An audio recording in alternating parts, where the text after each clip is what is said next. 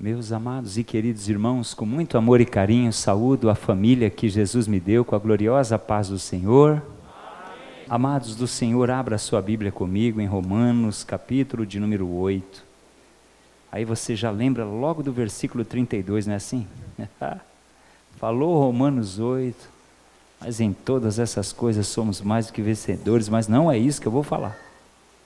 Isso faz parte da pregação, mas não é isso que eu vou tratar hoje com você aqui que Deus me deu aqui. Romanos capítulo 8, versículo 11 ao 14. Aleluia. Eu quero falar sobre o tema vivendo em santidade no mundo de profanidade. Como viver em santidade num mundo de profanidade. Romanos capítulo 8, versículo 11 diz assim: E se o espírito daquele que dos mortos ressuscitou a Jesus habita em vós, Aquele que dos mortos ressuscitou a Cristo também vivificará o vosso corpo mortal pelo seu Espírito que em vós habita. De maneira que, irmãos, somos devedores, não à carne para viver segundo a carne, porque se viver segundo a carne, morrereis. Todos repitam isso para mim, por favor. Um, dois, três. Porque Mais uma vez.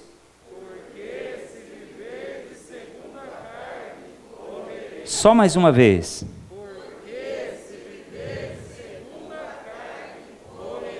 Amém. Mas, se pelo Espírito mortificardes as obras do corpo, vivereis. Vou falar de novo. Mas, se pelo Espírito mortificardes as obras do corpo, vivereis porque todos os que são guiados pelo Espírito de Deus, esses são filhos de Deus. Por favor, feche sua Bíblia e tome seu assento, por gentileza. Eu quero tratar sobre este tema: vivendo em santidade num mundo de profanidade. Amados do Senhor, por que, que é tão difícil? Por que é tão difícil sermos cristãos genuínos nos dias chamado hoje. Porque nós estamos vivendo em um mundo profano. E um mundo profano que é sedutor, um mundo profano que tem muita coisa nele que agrada a este corpo, esta carne.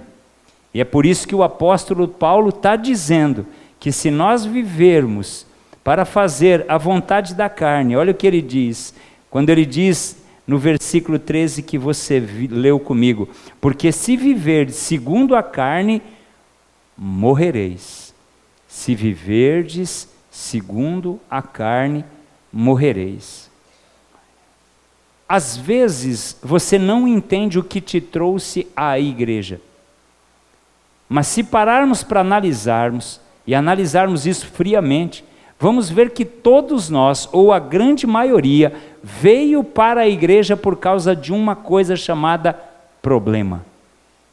É unânime se eu perguntar aqui assim: quem está enfrentando alguma espécie de problema? É unânime. Todos nós levantaremos as mãos, com exceção dos bebezinhos que eu vi ali. Por quê? Porque todos nós temos problemas.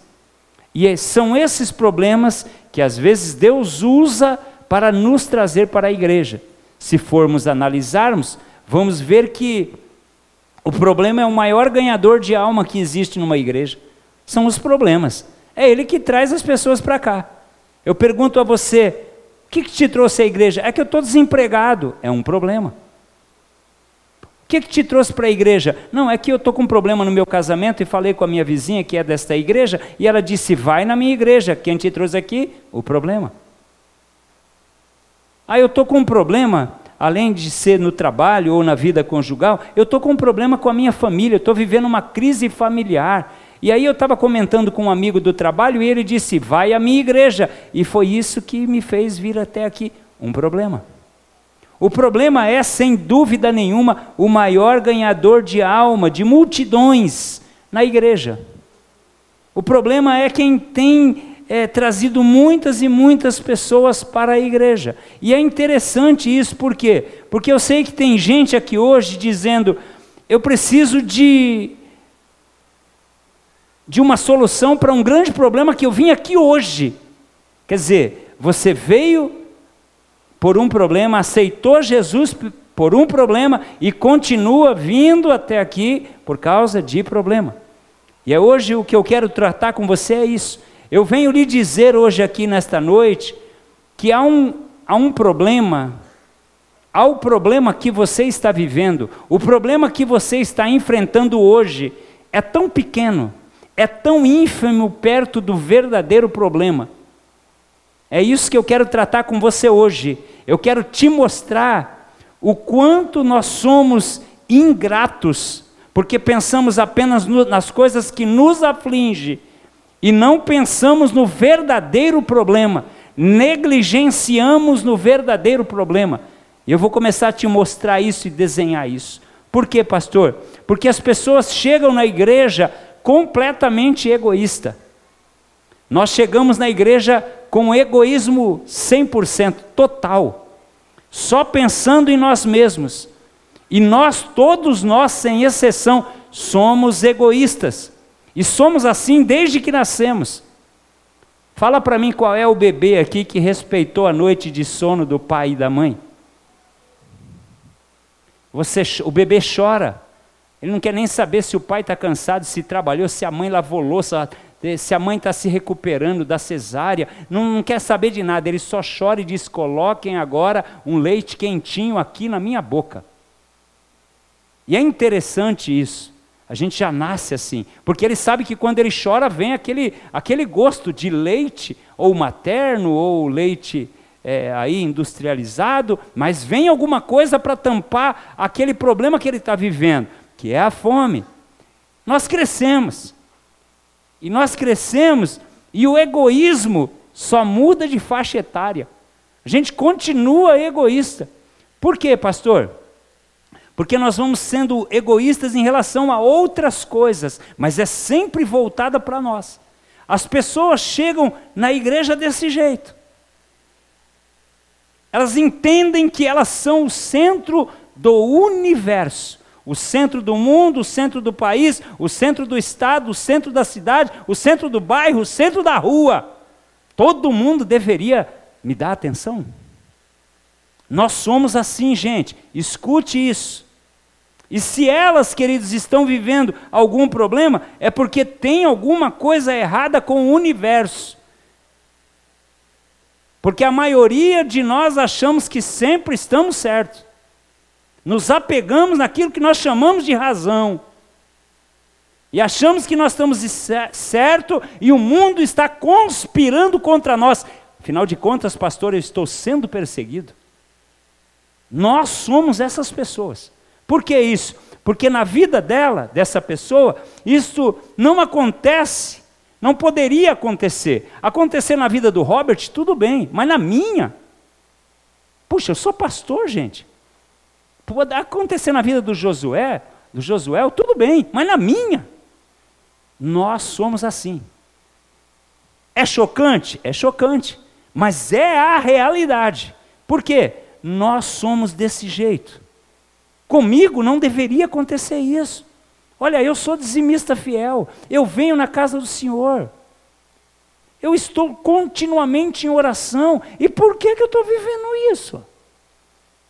Será que vale a pena mesmo esse negócio de ser crente? Por que, que a gente pensa assim? Porque nós somos o centro de nós mesmos. Nós somos o nosso próprio Deus. Olha que interessante que eu vou te mostrar hoje, olha só. Se eu for fechado no trânsito, que absurdo, gente, como é que alguém pode me fechar? Se fechasse o Fagner, tudo bem, mas logo eu. Se o Fagner vier aqui contar um testemunho, me fecharam no trânsito, tudo bem, mas eu, o pastor da igreja, a gente começa a achar, irmãos, que a gente é alguma coisa e que nada disso deveria acontecer com a gente. Que nenhum problema deveria acontecer comigo, afinal de contas, Deus me escolheu e escreveu o meu nome no livro da vida. Como é que agora eu estou vivendo isso? Isso aqui pode ser natural na vida de cada um, mas na minha vida, quando chega na nossa vida, o problema, a gente diz, mas na minha vida, por que, que isso está acontecendo? Agora, isso deveria mudar à medida em que vamos conhecendo a Jesus. Isso deveria, ó, olhem para mim, do dia que eu levantei a mão, que eu aceitei a Jesus, conforme o tempo vai passando, eu vou aprendendo a palavra, isso deveria estar mudando dentro de mim. Eu começaria, eu começaria, eu deveria começar a ter maturidade de entender as coisas.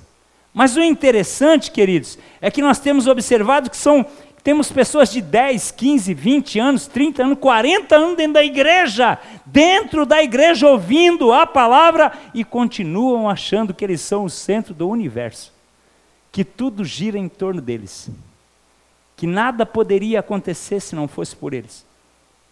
Só que agora a diferença é que ela usa Jesus para conseguir o que quer. O que mudou foi isso, ela chega sem Jesus e veio buscar Jesus para conseguir alguma coisa, para resolução de algum problema. Agora ela tem Jesus, ela usa Jesus para ser o centro do universo. Por quê? Olha só, olha que interessante. Por que, que vocês acham que as igrejas neopentecostais estão sempre lotadas? Porque elas pregam o quê? Prosperidade, autoajuda. Você nasceu para ser cabeça e nunca cauda. Você é filho de Deus, você não pode passar privações. Você tem que decretar, o seu pai vai te ouvir e vai aceitar a sua petição e vai atender os seus votos. Hum. Por que, que as igrejas estão lotadas? Porque tem gente atrás só disso. Quem é o Deus desse povo? Eles mesmos. Eu vou lá porque lá o negócio funciona. Lá o negócio vai. Pastor que só fica pregando santidade, querendo que. Pelo amor de Jesus Cristo, não aguento mais isso. E aí eles vão atrás disso. Olha só.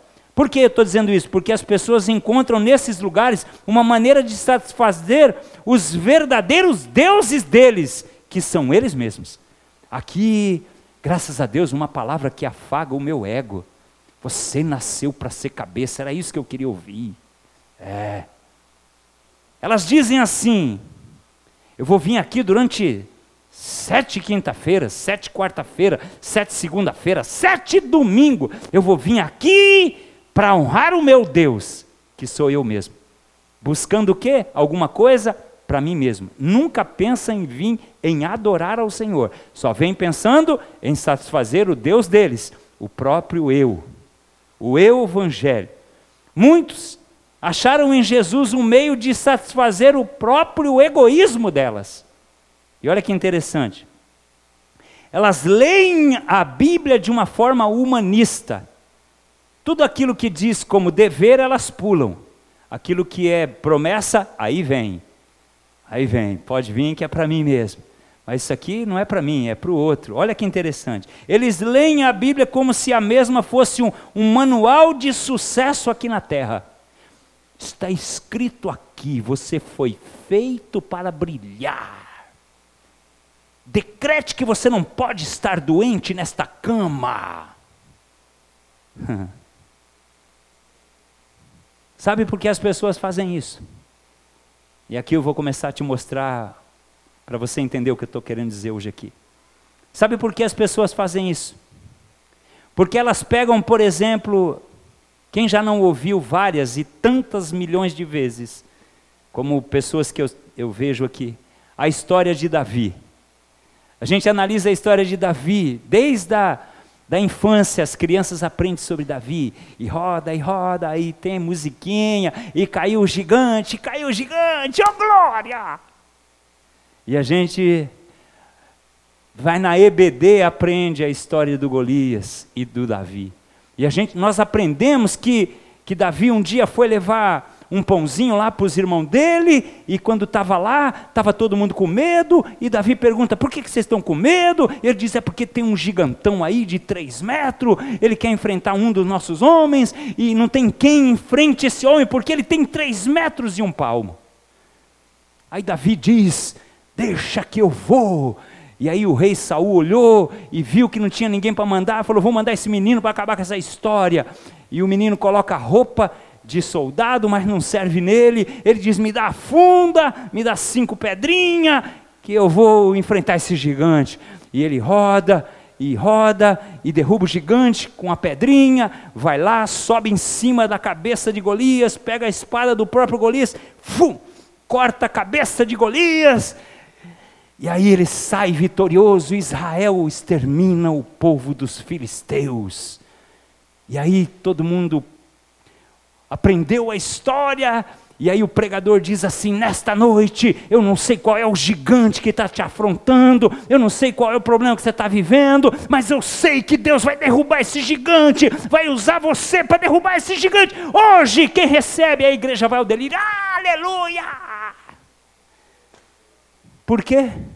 Porque nós entendemos errado, porque nós entendemos que nós somos Davi, que nós somos Davi e que não deveríamos passar por muitas coisas que nós estamos passando. Afinal de contas, se o gigante se levantou contra Davi e eu sou como Davi, então eu também deveria vencer todos os gigantes que se levantam.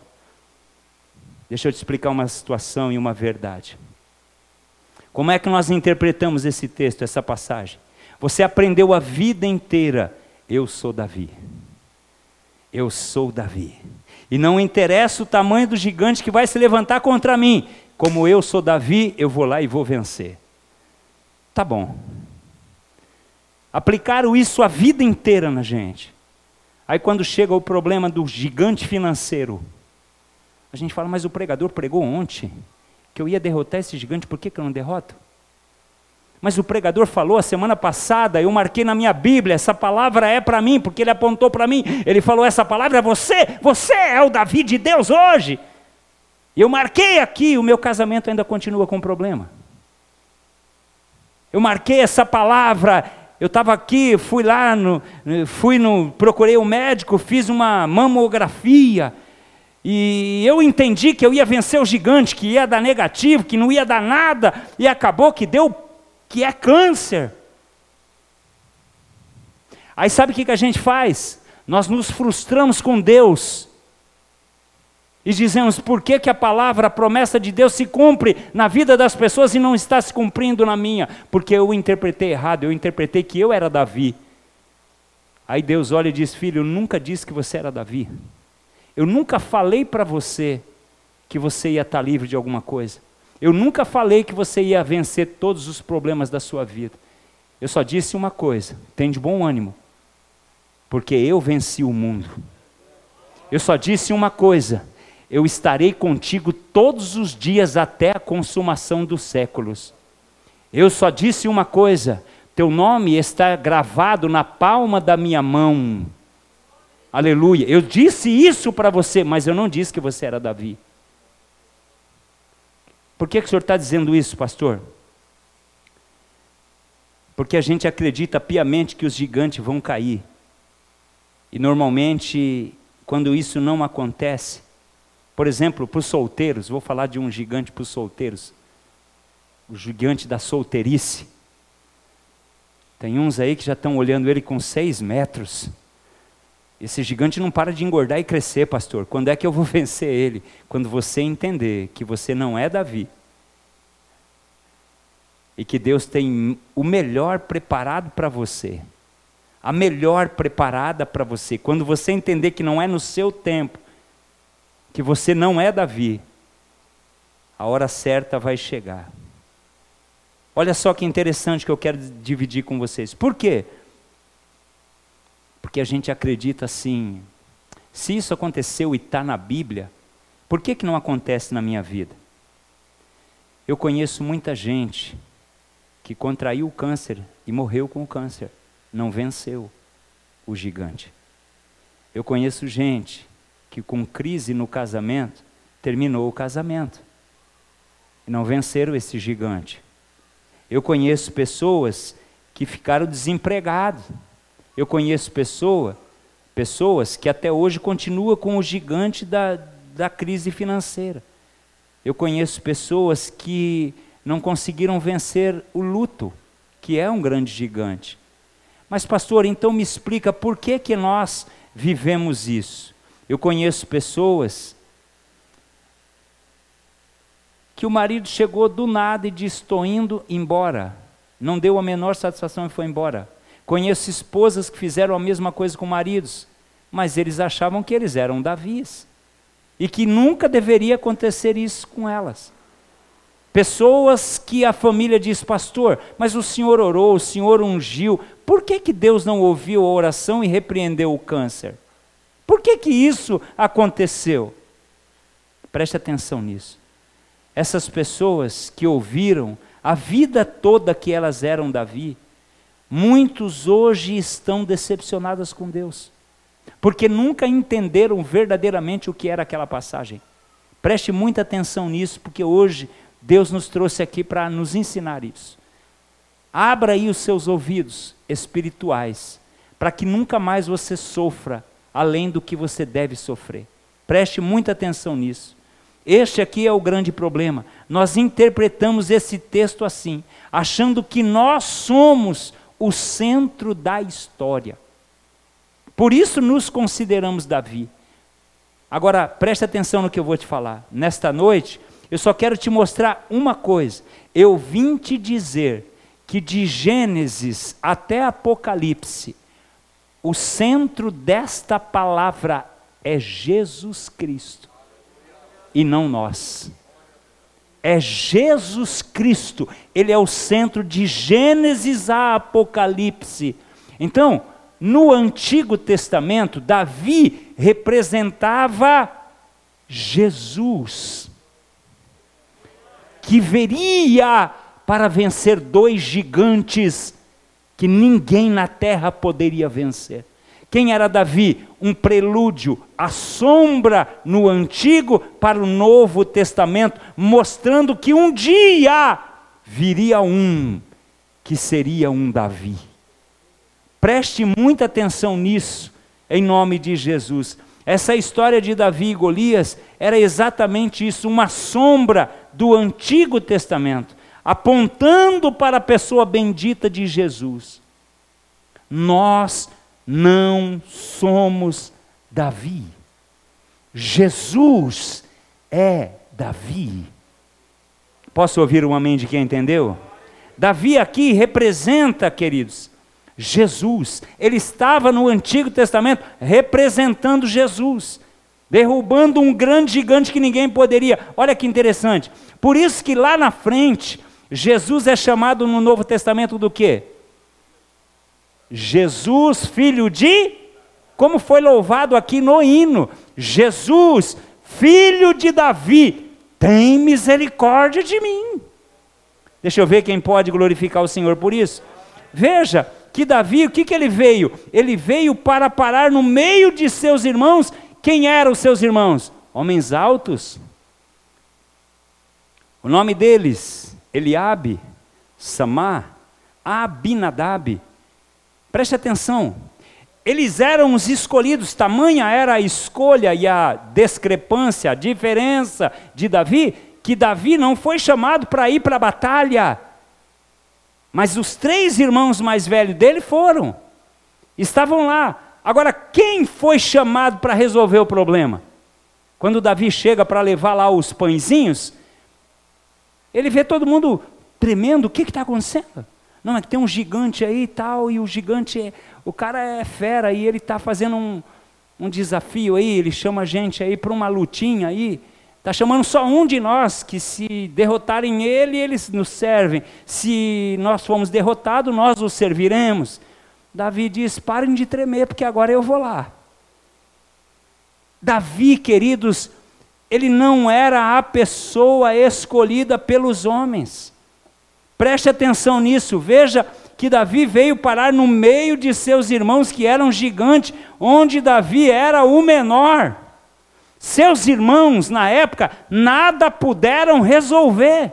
Nada puderam resolver. Quer ver a semelhança? Jesus também chegou sendo o menor. Quando Jesus chegou na terra, quando ele assumiu o seu ministério com 30 anos, quem estava em ascensão? Anás e Caifás. eram os sacerdotes, eram os homens que mandavam em tudo, eles puderam fazer alguma coisa? Absolutamente nada. Jesus era o menor, de tal maneira que o próprio Natanael diz em João 1,46: pode vir alguma coisa boa de Nazaré? Quando Felipe disse que Jesus vinha de Nazaré, o próprio Natanael rejeitou, diz: pode alguma coisa boa vir de lá. Ou seja, Jesus era a semelhança de Davi, ele estava no meio dos grandes, mas ninguém poderia resolver. Aí Jesus olhou e disse assim: Olha que lindo. Jesus chegou para vencer o gigante. Quais foram os gigantes que Jesus veio para vencer? O primeiro, diga comigo, o pecado. Diga comigo mais forte, o pecado. E diga comigo, a morte. Davi derrotou Golias. Agora Jesus vai derrotar o pecado e a morte. Por quê? Porque nós não poderíamos resolver esse problema. Nós não tínhamos como resolver isso. Aí Jesus se apresenta no meio dos grandes, sendo ele pequeno. E Jesus chega no meio dos grandes e diz: Deixa que eu vá enfrentar esses gigantes. O pecado, mas você, pode alguma coisa boa vir de Nazaré? Deixa eu enfrentar. Aí, sabe, tentaram colocar uma armadura em Davi. Davi disse: Eu não sei lutar com isso. Me dá aqui minha funda. Foi lá no, no rio, pegou cinco pedrinhas, cinco seixos, e foi lá e fez o que fez. Jesus tentaram colocar nele duas vestiduras. A primeira era a vestidura política. Vem para o nosso lado. Seja político como nós. Mas Jesus mandou dizer para Herodes: vão e digam aquela raposa, chamou de raposa, eu não vou misturar com vocês. Eu vim para ser santo num mundo profanado. Deixa eu ver quem pode glorificar ao Senhor. Esse era o primeiro, a primeira indumentária que tentaram colocar nele foi a, a indumentária da política, mas não serviu nele. Outra indumentária que tentaram colocar em Jesus, a indumentária da religiosidade. Mas se tem uma coisa que Jesus nunca foi, foi religioso. Sabe o que, que Jesus fez? Jesus disse: Eu não quero a política, eu não quero a religiosidade, me dá uma cruz, que eu vou cravar ela na testa da morte, eu vou cravar ela na testa do pecado, para que o Cláudio um dia possa pregar esta palavra para a minha igreja de Vargem Grande do Sul. Quem pode glorificar o Senhor? Olha que coisa extraordinária isso, queridos. Olha que coisa linda. Naquela cruz, Jesus tirou todo o poder do pecado. Eu não deixei de ser pecador, mas agora eu sou um pecador arrependido. Onde eu me curvo quando erro e digo: Senhor, tenha misericórdia de mim, filho de Davi. Deixa eu ver quem pode adorar o Senhor. Naquela cruz, Jesus matou a morte. Naquela cruz, ele matou a morte. E você possa estar se perguntando: peraí, pastor, então se eu não sou Davi, se eu não sou Davi, perdão, se eu não sou Davi, em, em que lugar eu me encaixo neste papel? Nós somos os soldados medrosos nós somos apenas os soldados medrosos que dependemos do nosso Davi. O nome dele é Jesus de Nazaré. Oh glória, você pode adorar o nome dele nesta noite, porque você depende dele. Sem ele você nada pode fazer, nada pode realizar. Você pode adorar o nome dele nesta noite. Quem somos nós na história? Somos o exército medroso de Israel que estava tremendo de medo diante daquele grande problema. E hoje nós devemos tremer diante do pecado e da morte. Mas agora nós temos a convicção de que o nosso Davi já venceu a morte, já venceu o pecado. A morte não pode mais me pegar, ela só serve para me levar para os braços do meu Salvador. Quem pode adorar o Senhor por isso? Aleluia! Oh glória! Olha só, queridos, nós somos esses soldados. Nesta noite, o filho de Davi, ele está aqui para nos dizer: Eu tenho te ajudado a vencer o pecado e não temer a morte, a vencer o pecado e não temer a morte, a vencer o pecado e não temer a morte. Pode parar de, de dormir com luz acesa, pode parar com essas coisas, por quê? Porque o seu, o meu, o nosso Davi, chamado Jesus de Nazaré, já venceu o pecado e já venceu a morte. Você pode adorar o Senhor por essa palavra nesta noite? Olha só, queridos, o filho de Davi, é o que mais nós devemos desejar nesta vida. Nós devemos anular a nossa vida. Sabe por que, que você sofre tanto nessa vida? Porque você não aprendeu a colocar Ele no centro da sua vida. Não adianta eu apenas saber sobre Jesus, queridos, eu preciso conhecer Jesus. Por mais que o pastor pregue, se você não tem vida de oração, se você não tem comunhão, se você não tem a cada dia da sua vida um período de meditação na palavra de Deus com o Senhor, dificilmente você vai entender o que eu estou dizendo hoje. Você vai continuar patinando na vida e não vai entender. Mas se hoje você deixar o filho de Davi tomar conta do centro da sua vida, e você disser, Senhor, ainda que eu tenha que sofrer o que eu venha sofrer, o importante é que o Senhor já venceu a morte e o pecado por mim. Quem pode adorar o Senhor por isso? Isso é ser cristão de verdade. Preste atenção, o que, que nós devemos fazer, pastor? Nós devemos pedir, Senhor, filho de Davi, que o Senhor apareça cada dia no meu coração para me salvar do início do meu, do meu dia até a hora que eu deitar para te agradecer por mais um dia de vida. Se você não tiver esse hábito, você vai sofrer muito na vida. Hoje, o, o Espírito Santo está dizendo para mim e para você: se eu não estiver com você, vai ser difícil a caminhada cristã. Mas se você se entregar e entregar a sua vida a mim, você vai ganhar a sua vida. Quem pode glorificar ao Senhor por isso? Isso é o puro evangelho. Olha só, o filho de Davi, queridos, se o filho de Davi não estiver junto conosco, não sobreviveremos. Por quê, pastor? Porque o nosso verdadeiro problema se chama pecado se chama pecado. E Paulo diz assim, ó, vocês viram comigo, se você viver de acordo com a sua carne, o que, que, você vai fazer? O que, que você vai fazer? A igreja pode falar para mim? Se você viver mediante a sua carne, o que, que vai acontecer com você? Vai morrer. Só que o que é interessante aqui é que esta morte que Paulo está falando não é essa morte física. Não. Paulo está falando de uma morte eterna. E você está preocupado com o Covid, mas não está preocupado com o pecado. Você está preocupado com o seu emprego, com o seu trabalho, mas não está preocupado com o pecado. Preste atenção nisso em nome de Jesus. Esta morte não é a morte física, mas a segunda morte, a morte eterna.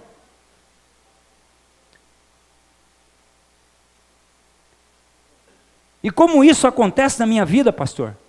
Como é que isso acontece na minha vida todos os dias? Acontece aqui, ó. Olha o que, que o apóstolo Paulo fala. Porque as obras da carne são manifestas, as obras da carne são conhecidas. Olha o que, que ele vai dizer, Gálatas 5,19. Paulo diz: Porque as obras da carne são manifestas, as quais são, olha só o que ele fala: prostituição. Prostituição, palavra porneia, já ensinei isso aqui que não é só prostituição por dinheiro, é todo tipo de, de, de impureza sexual, sexo antes do casamento. O que, que ele está falando, gente? Ele está falando de as obras da carne são manifestas, as quais são prostituição, impureza, lascívia, idolatria, feitiçaria, inimizade, porfia, imulações, ira, iras, pelejas, dissensões, heresias, invejas, homicídios, bebedice, glutonaria. Acho que eu nem deveria falar essa palavra hoje. E as coisas e coisas semelhantes a essas, acerca das quais vos declaro, como já antes vos disse, que os que cometem tais coisas não herdarão o reino dos céus. Presta atenção no que, o, no que o Senhor está tentando nos mostrar. Presta atenção. Eu tenho um pastor amigo meu, que a esposa dele teve esse problema na, na mama. Não é pastor, ele é presbítero na igreja presbiteriana lá de Botucatu. O nome dele é Elder, ele é o dono de um grande, de um grande depósito lá, de materiais de construção, uma rede. E um dia a Cláudia, a esposa dele, começou a sentir umas dores, levaram ao médico e fizeram lá a biópsia e viram que era câncer. Ele não era cristão, ele se desesperou, começou a chorar e se lembrou que todas as vezes que eu ia no depósito eu falava que Deus cura todas as enfermidades. E ele me ligou e disse: Você pode vir na loja? Fui na loja. Cheguei lá, ele estava dentro do escritório me esperando. Orei pela Cláudia. Falei, Cláudia, se você crê, Deus muda esse quadro. E era um, tá, tinha um grau lá que já estava bem avançado. E eu disse: Se você crê, Deus muda esse quadro. Aí ela disse: Eu creio, se você crê, deixa Jesus entrar na sua vida. Eu aceito Jesus. Ele e ela ajoelharam, aceitaram a Jesus dentro daquele escritório. Nós oramos por ela. Orei por ela, ela foi curada daquele câncer da mama dela. Para a glória do nome do Senhor. O que, que aconteceu? O Elder foi no hospital. Quando os médicos disseram, eu não sei o que, que aconteceu, porque o resultado estava aqui, mas a gente não sabe para onde foi parar esse câncer, mas nós aqui sabemos para onde foi. Foi eliminado, caiu por terra, bateu em retirada pelo poder do nome do nosso Deus que vive e reina para sempre. Ele disse que quando pegou o resultado, ele parou embaixo de uma árvore vindo da Unesp, dirigindo com a esposa dele, não conseguiu dirigir, parou o carro embaixo de uma árvore, se prostrou na frente do carro e começou a agradecer em lágrimas a chorar e dizer: e agora? E agora? E agora? Agora, preste atenção no que eu vou te mostrar, preste atenção no que eu vou tentar te falar. E nós achamos que isso era um grande problema. Mas olha só o que eu vou te mostrar. Isso aqui que Paulo está nos falando é pior do que um câncer. É pior do que um câncer, preste atenção. Isso aqui que eu estou tratando com vocês hoje é infinitamente pior que um câncer. Por quê? Porque se você vive segundo a carne, você não vai fazer quimioterapia, seu cabelo não vai cair. Se você vive segundo a carne, queridos, nada de mal assim fisicamente pode te acontecer. Precisa te acontecer. Por quê? Porque quando você vai num velório de alguém que morreu com câncer, o que, que você escuta das pessoas? Des cansou. Por quê? Porque o câncer fere demais, faz a pessoa sofrer demais. É uma doença terrível. Judia demais das pessoas. Mas quando você vai a um velório, e você está num culto, num ofício fúnebre, de uma pessoa que estava desviada, longe da presença do Senhor, você não ouve ninguém falar, agora começou o sofrimento. Então, o pecado é muito pior do que um câncer. O pecado é muito pior do que o Covid. O pecado é pior do que todas as coisas. Por quê? Porque pelo pecado, quem morrer pela carne, o que Paulo está dizendo é: se você viver segundo a sua carne, você vai ficar longe de Cristo a eternidade. E aí eu já ensinei a vocês que não adianta se preocupar com esses 90 anos que nós vamos ter aqui, ó, esse pedacinho, se nós temos uma eternidade para estar ao lado dele. Você não pode perder esta oportunidade. Você tem que abrir mão de tudo aqui na terra para ganhar a eternidade ao lado de Jesus abra mão de tudo, sendo santo no mundo profano. Esse mundo te faz muita proposta, esse mundo quer te abraçar, enganando você, te iludindo você, dizendo que todo mundo faz, que nada é pecado. Há pessoas que acreditam que uma vez salvo, salvo para sempre, pode aprontar o que quiser, que Jesus no dia que vim te buscar, eh, buscar a sua igreja, ele vai te alcançar. Isso não é verdade. A Bíblia não fala isso. Mas a Bíblia está nos despertando: cuidado com o pecado. Tenta faz alguma coisa, grita, se esperneia: Jesus, filho de Davi, tem misericórdia de mim. Oh glória! O grande perigo é esse. Ninguém fala no velório de um desviado. Tormento apenas começou, mas todo mundo pensa. Por quê? Porque todo mundo conhece essa palavra.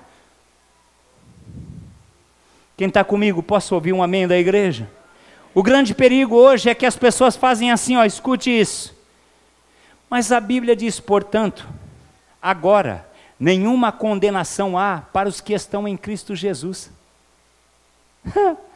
mas, pastor, o senhor está falando isso, mas a Bíblia diz que nenhuma condenação há para os que estão em Cristo Jesus. Você não viu a outra parte do versículo?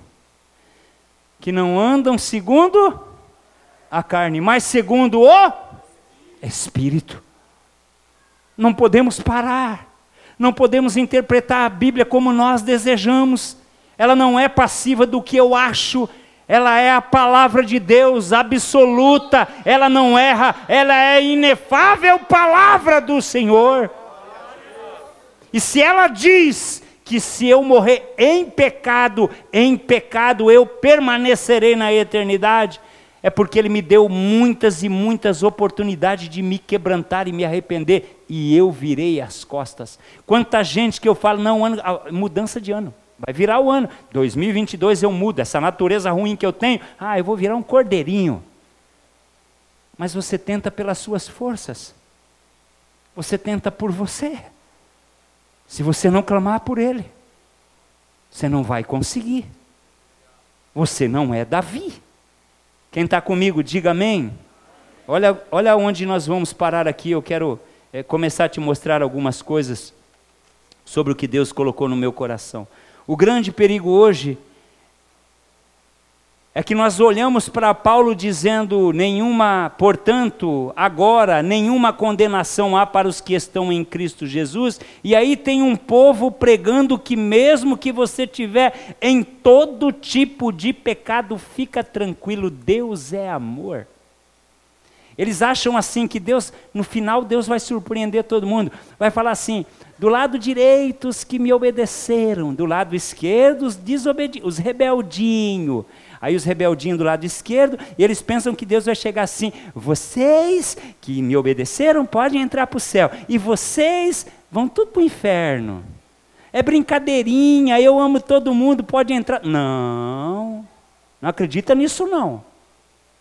Porque Deus é fiel para cumprir a sua palavra.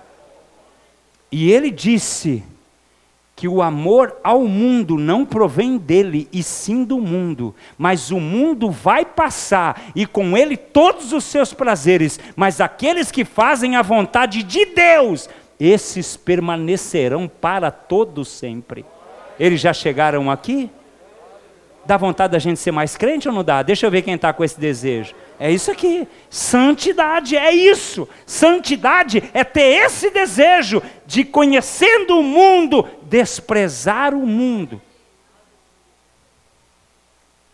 Mas Paulo diz que se vivermos segundo a carne, nós morreremos. É mais ou menos assim, ó.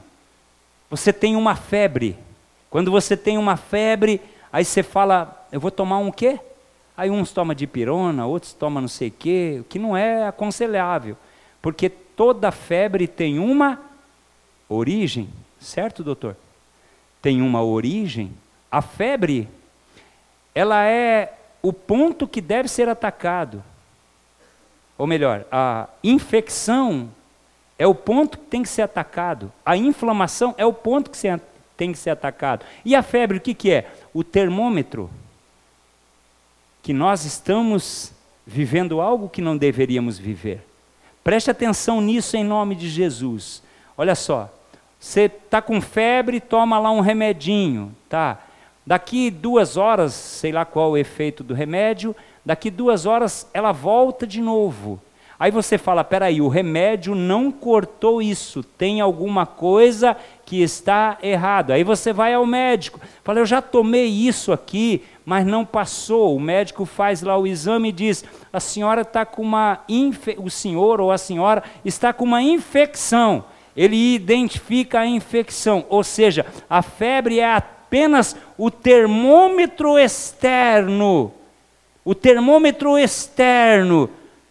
Você, para resolver o problema, vai ter que ir aonde? Na origem, na inflamação, na infecção. Senão, não vai passar a febre. Agora, aprenda isso. Não adianta você chegar em casa que está preso na pornografia, pegar um taco de beisebol e quebrar todo o seu computador. Isso aí é medida paliativa, é algo que está externo. Tem que mudar. Tem que mudar. Tem que desejar, eu quero ser santo como meu Deus é santo. Eu quero ser obediente como meu Deus foi e é obediente. Eu quero ser submisso como meu Deus me ensinou submissão. Não adianta, queridos, eu vim aqui falar para vocês, ih, ô oh glória, mais que vencedor, Davi, ô oh glória, o gigante vai cair, ô oh glória. E você vai para sua casa e, e amanhã você me liga e diz, pastor, o gigante aumentou. É isso aí. Então preste atenção, dipirona não cura câncer, irmão. Se não tratar a origem, a causa principal aqui dentro de nós. É preciso arrumar o nosso altar diante de Deus. Não adianta eu saber que eu sou um cara sanguíneo, que estoura com qualquer coisa e continuar na mesma, na mesma origem. Eu preciso de mudança. E somente se o filho de Davi entrar dentro de mim e domar como se doma uma fera, como se doma um, um cavalo que tem que ser adestrado, um cachorro que precisa ser adestrado, se ele não, se o Espírito Santo não tomar rédea do controle da nossa vida, nós estamos perdendo tempo. Nós estamos perdendo tempo. Por quê? Porque hoje já não tem mais diferença de crente. Você vê gente desmantelada por aí, tudo do mesmo jeito que o mundo. Não, mas isso aqui é tudo externo. Ah, não, mas Jesus não liga. Tem gente que pensa assim, ó, mas Jesus não liga para a roupa. Quem disse que Jesus não liga para sua roupa, senhora que me ouve? Quem disse que Jesus não liga? Lá em Apocalipse ele diz assim: ele fala sobre as vestes. Quando ele menciona as vestes, ele está falando: eu observo o antes e também o depois. Você quer as vestes que eu estou preparando para você? Mereça elas antes de chegar aqui. Você é templo do Espírito Santo de Deus. Hoje não tem mais diferença, irmão. Você olha e diz: você está passando, paz do Senhor, oh, paz do Senhor. É da igreja. Mas está igualzinho o mundo. O moço, paz do Senhor, pastor, mas está igualzinho o mundo. Aí vem Malaquias e diz: Então vereis outra vez a diferença. E eu não estou falando só a diferença de vestes, não estou falando que a veste tem santidade, não é isso. Eu estou falando que se eu quero ser santo como meu Deus é santo, eu vou olhar no espelho antes de sair de casa. Quem está entendendo isso?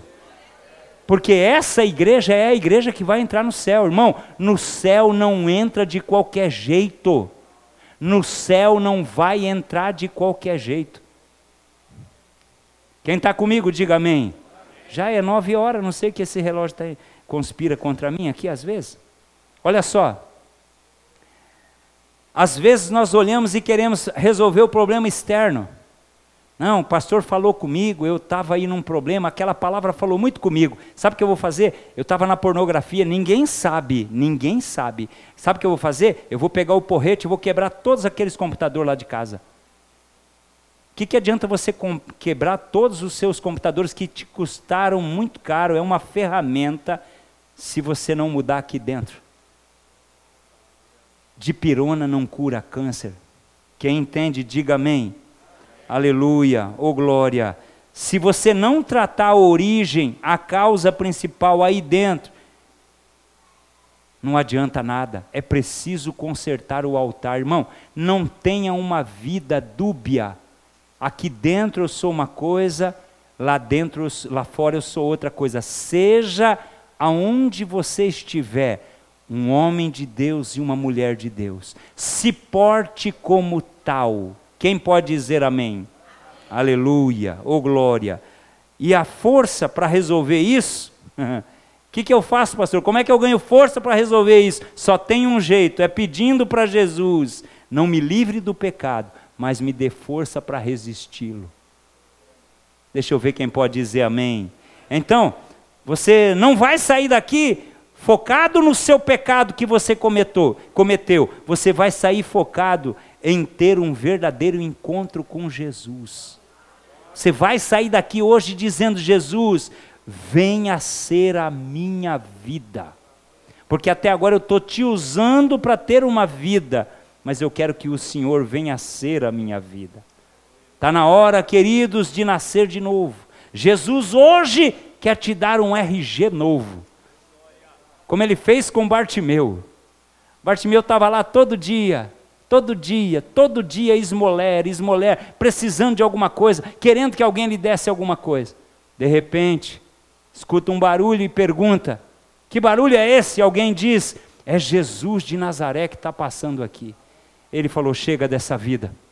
Chega de estar tá ouvindo, chega de estar tá escutando os, os fariseus falar desse Jesus. Eu agora vou me entregar a Ele e sai gritando: Jesus, filho de Davi, tem de misericórdia de mim. E aqueles que pensaram que Jesus ia se, se ficar chateado porque Bartimeu gritava se enganaram. Porque ao invés daquilo ser um, um barulho perturbador, era um hino para Jesus. Era alguém diz, era Jesus dizendo: Alguém está carecendo da minha misericórdia. Deixa eu ver se Jesus encontrou você aqui hoje. É isso aí. Aí ele chega para Jesus, Jesus parou. Quando Jesus para, levam o cego lá. Aí Jesus pergunta para ele: O que queres que eu te faça? E ele diz: O que? Que eu? Eu pergunto a vocês: Qual foi a primeira coisa que aquele cego viu? Quem está entendendo a mensagem? Quando ele abriu os olhos, ele viu a vida na frente dele. Ele viu aquele que veio ser a vida dele. E sabe o que é lindo? É que Jesus diz assim: ó, olha que, olha, olha que lindo. Jesus disse para Bartimeu: vai, mandou ir embora, vai, a tua fé te salvou. Mas Marcos 10, 52 diz: e Bartimeu seguia a Jesus. Por quê? Porque quem vê Jesus verdadeiramente não consegue mais ficar sem Ele. Quem pode glorificar o nome do Senhor? Aleluia. Por que, que Jesus perguntou o que ele queria? O homem era cego, mas ele podia falar: Eu queria uma namorada. Eu queria uma capa nova, eu queria um jumentinho novo, eu queria uma casa nova, eu queria tomar um banho. Eu queria que as pessoas me dessem carinho, eu queria, eu queria. Mas ele foi no cerne. Que queres que eu te faça? Que eu veja e quando ele abriu os olhos, ele não viu outra coisa senão Jesus Cristo de Nazaré.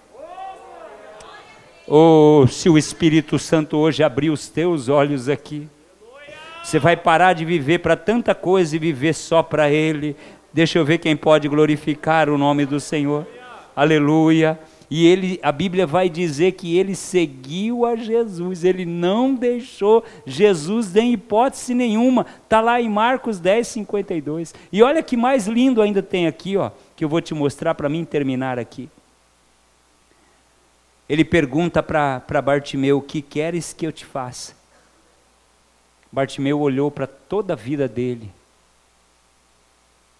E ele foi naquilo que ele mais precisava eu preciso te ver. Que eu te veja. Era isso que Bartimeu estava dizendo. Porque ele sabia que se o milagre acontecesse, quando ele abrisse os olhos, ele ia estar face a face com Jesus. Posso te dar um conselho? Abra os olhos para os contatos do seu celular. Tem muitos contatos aí que tem te tirado da presença de Deus. Corta isso. Reavalie a sua lista de pessoas que te seguem e que você segue. E por favor, não tenha dó de fazer isso, porque você está fazendo por um bem maior. Essas pessoas um dia podem te tirar da presença de Deus. Preste atenção no que eu vou te falar em nome de Jesus. Uma das nossas congregações, um obreiro me ligou muito entristecido. E ele disse: Irmãos, no grupo da igreja, da congregação, irmãos, por favor, aqueles que ainda não trouxeram os seus dízimos, se você não puder vir até aqui, me diga que eu vou buscá-los. Eu, com muito carinho, vou buscá-los. E uma pessoa que nunca foi dizimista fez aquela carinha, eu não sei como que é, uma carinha de monstro, de horror. Oh, que horror, o pastor falando de dízimo no grupo da igreja. Esse irmão ligou para mim meio chateado, eu disse: "Filho, nunca se deixa bater por isso. Porque o que essa pessoa não sabe é que aquilo que ela plantou já veio sobre ela. Ela se horroriza em ouvir que as pessoas são fiéis a Deus. Tem muitas pessoas que precisam sair da sua rede social. Como termina, pastor? E a pergunta de Jesus para você hoje aqui é: que queres que eu te faça? Será que é uma casa que você quer? É um carro? É uma esposa? É um marido que você quer? Mas Jesus, Ele quer levantar uma geração que responda: Eu quero o Senhor. Porque através do Senhor vem o carro, através do Senhor vem a esposa, através do Senhor vem o marido, através do Senhor vem a salvação da minha família, através eu quero é o Senhor. Quem pode glorificar o nome do Senhor por isso? Aleluia. E olha só, quando Bartimeu respondeu aquilo, os milhões de neurônios do seu globo ocular começou a se conectar com o cérebro dele. E quando ele abre os olhos, ele enxerga Jesus. A primeira coisa que ele vê é Jesus. Quando você vê Jesus, não vai haver mais joguinho de internet, não vai haver mais dedo gasto nos nas redes sociais para você. Não vai haver mais isso. Por quê? Não vai haver mais filmes tão importantes que você tenha que deixar de vir no culto para não perder a série.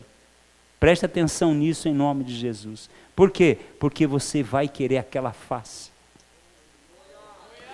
Você vai ver que o único que nunca te desprezou e que te ama como você é, é Jesus de Nazaré. Você vai se voltar para Ele. Bom, termino dizendo para vocês: Lá em Gênesis capítulo 2, quando Deus faz o homem, ele faz o homem do barro. Aí, quando ele viu que o boneco estava pronto, o que, que ele faz? Soprou o fôlego de vida. Qual foi a primeira coisa que Adão viu? Esse fôlego já entrou em mim e em você. O mundo quer tampar minha visão. Eu preciso tirar o mundo de perto de mim para conseguir ver Ele. Deixa eu ver quem está entendendo. Uh, deixa eu ver aqui quem é mãe quem é pai aqui para mim terminar com essa alusão. Aqui está a Josi, Josi. É, a Luísa está com quantos anos? Nove anos. Ok. Uh, Bel, a Thaísa, não falei a idade dela. As duas, quando eram pequenas, você teve que alguma vez ir lá na escola ver as pecinhas que elas apresentavam? Sim ou não? Sim. Você também foi? Foi. Tinha muita criança lá quando vocês iam? Tinha? Tinha muita criança? Se a Luísa chorasse lá no meio de 50 crianças, você sabia que era sua filha? Sabia? Você saberia que era a Thaísa que estava chorando lá? Por quê? Conhece, não é? Porque conhece? Quando a Marcele ia, me, é, levava a gente lá na escola e a gente tinha que ver aquelas peças, e era, a gente tenta, é, na época era filmagem, tinha que pagar o, o moço para filmar, não tinha celular, não tinha nada disso aí. Aí a gente ficava lá, olhando para ela, no meio de 50 crianças lá, e que é capaz que a gente. Ah, mas que linda! Seus olhos só ficavam em quem? Na Thaísa. Seus olhos só ficavam em quem? Eu não sei nenhum amiguinho da Marcela, eu só lembro da Marcele lá. e do André. Por que, que a gente é assim? Por que, que você é assim, Bel?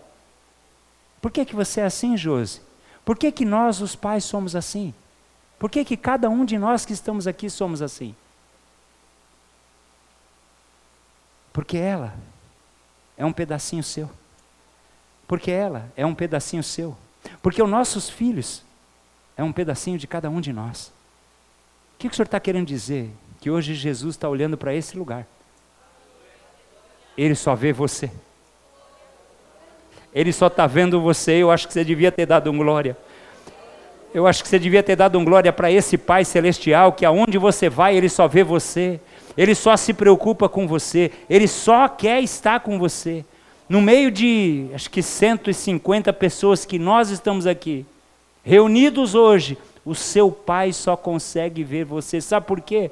Porque ele te ama tanto. Ele te ama tanto.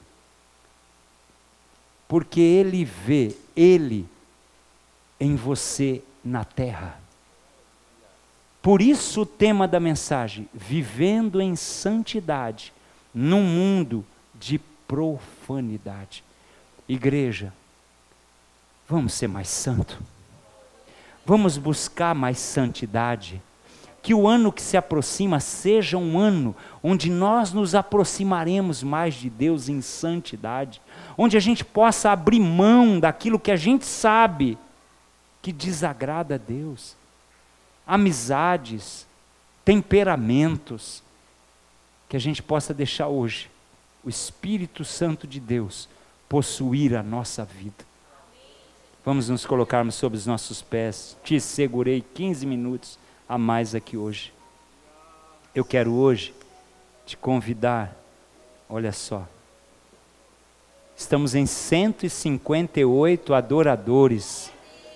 Eu espero que no domingo tenha o dobro disso aqui. Espero que domingo, depois de você. Quem sabe eu venho aqui no domingo para pregar sobre o pecado da gula? Já imaginou a gente com aquela mesa farta, lembrando desse dia hoje, o pastor, pastor miserável, ele tinha que falar aquela palavra? Santidade. Seguir a paz com todos. E a santificação, sem a qual ninguém verá o Senhor apóstolo Pedro disse: Porque como é santo aquele que vos chamou, sede vós também santo, em toda a vossa maneira de viver, porque escrito está: sede santo, porque o Senhor é santo. Quero orar com você com muito amor e carinho. Querido Deus, de todo o meu coração eu quero te louvar, Senhor.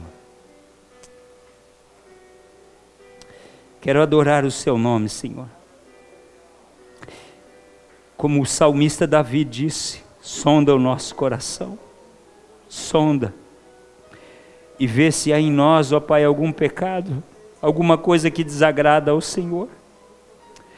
Não queremos pecar, Senhor, venha tirar de nós o coração de pedra e colocar um coração de carne em nossas vidas. Queremos renunciar a cada dia a este mundo para vivermos uma vida de santidade perante a tua face, porque o Senhor é santo e a única coisa que lhe agrada é o Senhor ver os seus filhos no meio desse planeta, como nós enxergávamos as nossas crianças no meio das peças que elas apresentavam nas escolas. Assim o Senhor também nos vê no meio de uma multidão e o Senhor nos conhece, o Senhor sabe quem é cada um de nós, o Senhor sabe quem somos, nada podemos esconder do Senhor. Venha nesta noite, Pai, receber a nossa gratidão pelo privilégio de podermos sermos os teus filhos e ouvirmos o Senhor dizer que o Senhor é o nosso Pai. Pai, em nome de Jesus, abra os nossos olhos, como o Senhor abriu os olhos daquele cego, nos ajude a enxergar o Senhor em todas as coisas desta vida, nos ajude, Pai, pelo amor do Teu nome, despede-nos em paz para os nossos lares, Abençoa todos os dizimistas, ofertantes da sua casa, aqueles que estão desempregados, abre uma grande porta para eles, para a glória do nome do Senhor. Despede-nos em paz, leva-nos em paz, nos dê uma noite gloriosa na Sua presença. Pai, essa é a nossa oração, a nossa petição. Nos ajude a ser mais crente, nos ajude a ser mais santo, nos ajude a proporcionar a diferença aonde o Senhor nos levar em todos os aspectos da nossa vida. Assim eu oro, Pai, agradecido ao Senhor pelo privilégio de entender o que o seu Espírito falou hoje ao nosso coração, pois oramos em nome de Jesus, em nome de Jesus, e todos digam